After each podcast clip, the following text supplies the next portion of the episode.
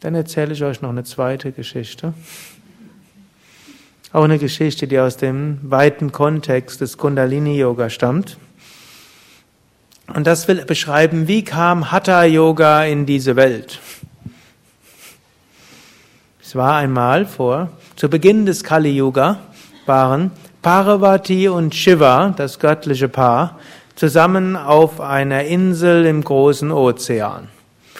Und die Parvati ging zu Shiva und sagte, O Geliebter, hm, demnächst beginnt das Kali Yuga, das dunkle Zeitalter.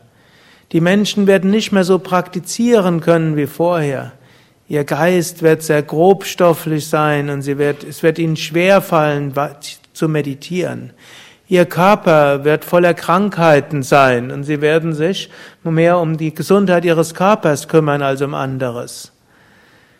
Sie werden Schwierigkeiten haben, ihre Pflichten zu erfüllen, weil sie zu wenig Energie haben. Sie werden auch nicht den Enthusiasmus haben, sehr intensiv äh, ihren Geist zu beherrschen. Im Gegenteil, ihnen wird die Beherrschaft über den Geist ausgesprochen schwerfallen. Ihr Geist wird voller Wünsche sein. Was, o oh Shiva, können Menschen im Kali-Yoga machen, um trotzdem zügig zur Verwirklichung zu kommen? Dann sagte Shiva voller Enthusiasmus, im Kali-Yoga ist Hatha-Yoga ganz besonders gut. Hm? Menschen werden voller Krankheiten sein. Hatha-Yoga wird ihnen helfen, die Krankheiten loszuwerden, einen gesunden Körper zu haben. Menschen werden wenig Energie haben. Hatha Yoga wird ihnen viel Energie haben, so dass sie ihre Pflichten erfüllen können und weiter enthusiastisch spirituell streben können. Den Menschen wird es schwer fallen, ihren Geist zu beherrschen, sie werden voller Wünsche sein. Hatha Yoga wird die höheren Chakras öffnen, so wird der Geist auf höhere Ebenen kommen und nahezu anstrengungslos wird der Geist zur Ruhe kommen. Es gibt kaum etwas anderes, was Menschen so schnell, gerade im Kali-Yoga, zu einer Ruhe des Geistes und einer Freude verhelfen kann als Hatha-Yoga. Die Menschen werden grobstofflich sein und am Körper fasziniert. Daher wird Hatha-Yoga mit dem Grobstofflichen, mit dem Körper beginnen. Und über diese Praxis des Hatha-Yoga wird das, wird das Prana auf höhere Ebenen kommen, die höheren Chakras werden aktiv, die höheren Wünsche werden doch aktiver und sie kommen zu tiefer Meditation und zur Verwirklichung. Darum, O Parvati, ist Hatha Yoga für dieses Kali Yoga ganz besonders geeignet. Dann bat Parvati, dass Shiva ihr zeigen möge, wie dieses Hatha Yoga geht. Und Shiva zeigte ihr jetzt alle 8.400.000 Asanas.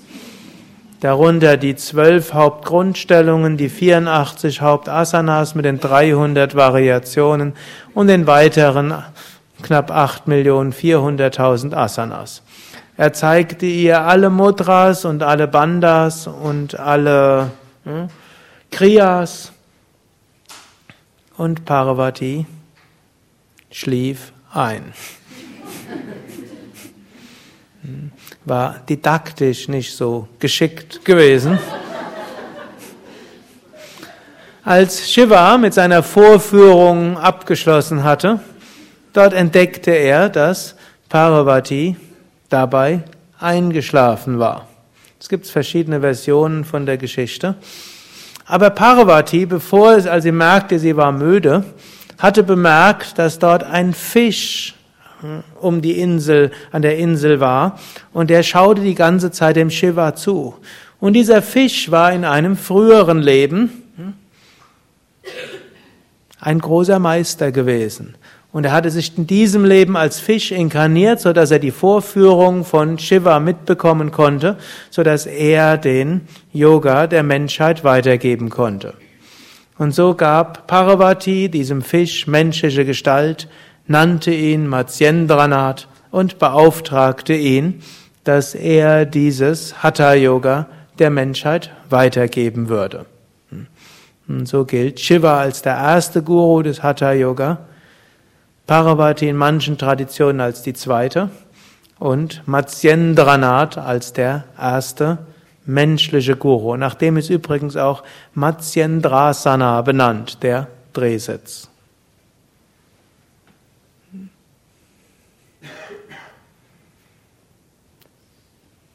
Ich erzähle euch noch eine letzte Geschichte.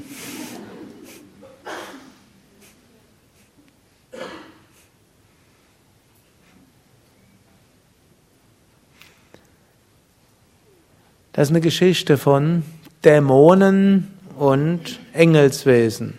Dämonen Asuras und die Engelswesen, die Devas. Die Devas und die Asuras waren immer dabei, sich gegenseitig zu bekämpfen. Eines Tages dachten die, ist doch dumm, dass wir unsere Kräfte so verschwenden, indem wir uns gegenseitig bekämpfen. Es wäre doch viel klüger, wir tun mal was zusammen. Und dann dachten die, hm, dachten alle zusammen, ist eine gute Idee. Wäre doch eine schöne Sache, wir quirlen den Milchozean. Denn wenn man den Milchozean quirlt, erhält man den Nektar der Unsterblichkeit. Und so nahmen sie Ananta, die Weltenschlange, und wandten sie um Meru, den Berg in der Mitte der Welt, und die Devas waren an der einen Seite, die Asuras an der anderen, und zogen die Devas, zogen die Asuras, und dabei drehte sich der Meru im Milchozean. Aber schon nach kurzer Zeit drohte der Berg Meru im Meeresboden zu versinken. Also beteten die Devas und die Asuras zu Vishnu und Vishnu manifestierte sich als Kurmasana, als Schildkröte. Und so wurde dann der Meru auf die Schildkröte draufgesetzt und dann machten sie weiter und quirlten den Milchozean. Während sie den Milchozean quirlten, kamen alle möglichen wunderschönen Dinge dabei heraus. es kam Geschmeide und wunderschöne Juwelen und dann kam der Elefant Airavata, dann kam, kam Lakshmi als besonderer Segen, dann kamen alle möglichen wunderbaren Dinge.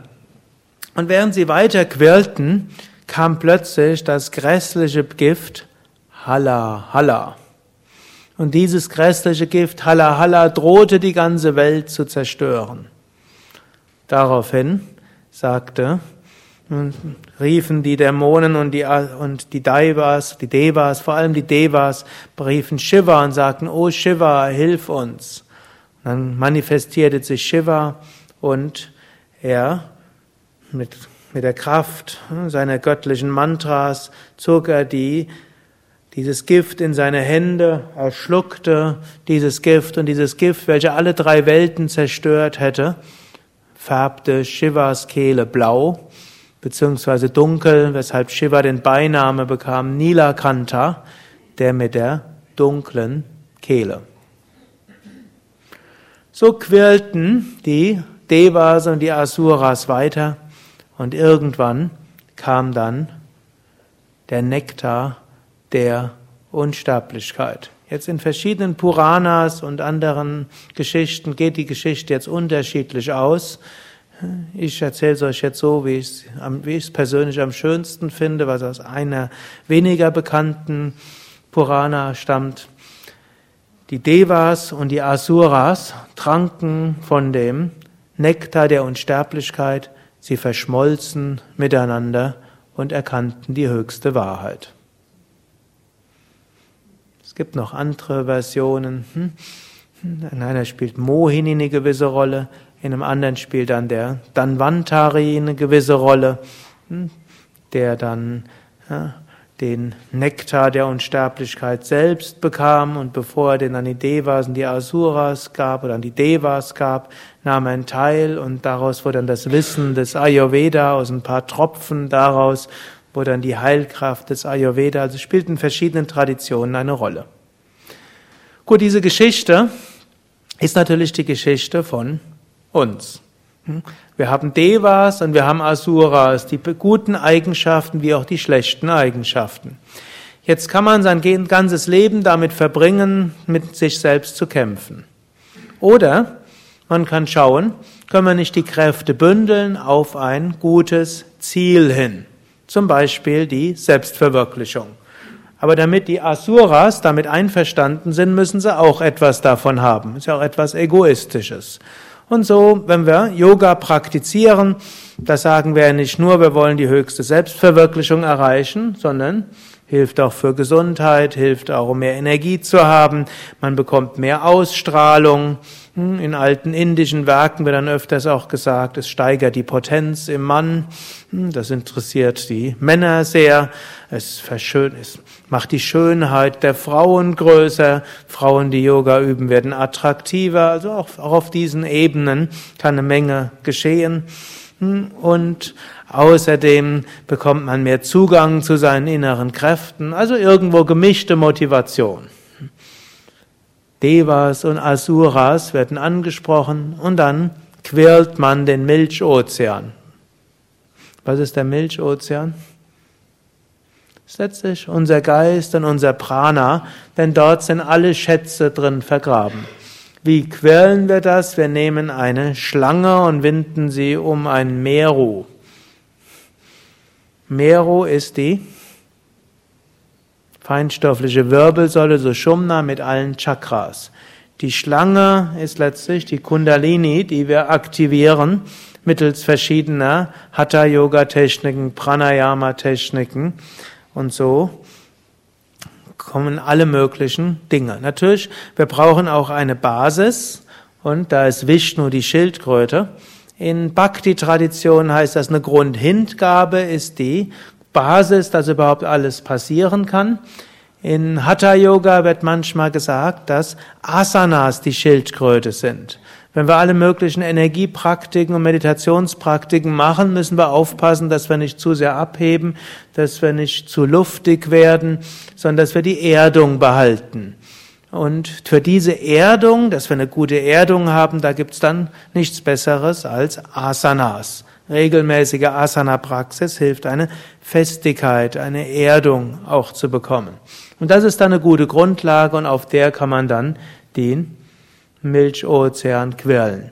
Dann kommen alle möglichen wunderschönen Dinge und Effekte, wie ihr ja wisst, wenn man mit Hatha Yoga beginnt, alle möglichen schönen Erfahrungen macht man. Und dann kommt irgendwann das Gift, Halla, Halla. Da gibt's wiederum verschiedene Interpretationen davon. Gut, eine Interpretation ist auch die verschiedenen Reinigungserfahrungen, die dort kommen. Eine andere Interpretation ist, dass es dann irgendwann das Ego, das kommt und sich identifiziert. Ah, ich kann so tolles Pranayama machen, ich mache so tolle Asanas, keiner macht so gut wie ich und keiner ist demütiger als ich. Hm? Also unser Geist identifiziert sich und dieses Ego ist dann wie das Gift, welches alles zu zerstören droht. Und dann hilft nur eins, Gebet. Wenn man erkennt, da ist ein Ego, dann müssen wir uns ganz an Gott wenden und sagen, bitte hilf mir. Und wenn wir uns ganz an Gott wenden, dann kommt diese Hilfe und dann werden wir demütig und dann trinkt Gott dieses Gift von Halla Halla. Dann kommt irgendwann der Nektar der Unsterblichkeit, höhere Samadhi-Erfahrungen, und dann verschmelzen die vorher scheinbaren guten wie schlechten Eigenschaften, und es gibt nur noch hm, Eigenschaften, die im Dienst der höchsten Wahrheit da sind. Harium Tatsat.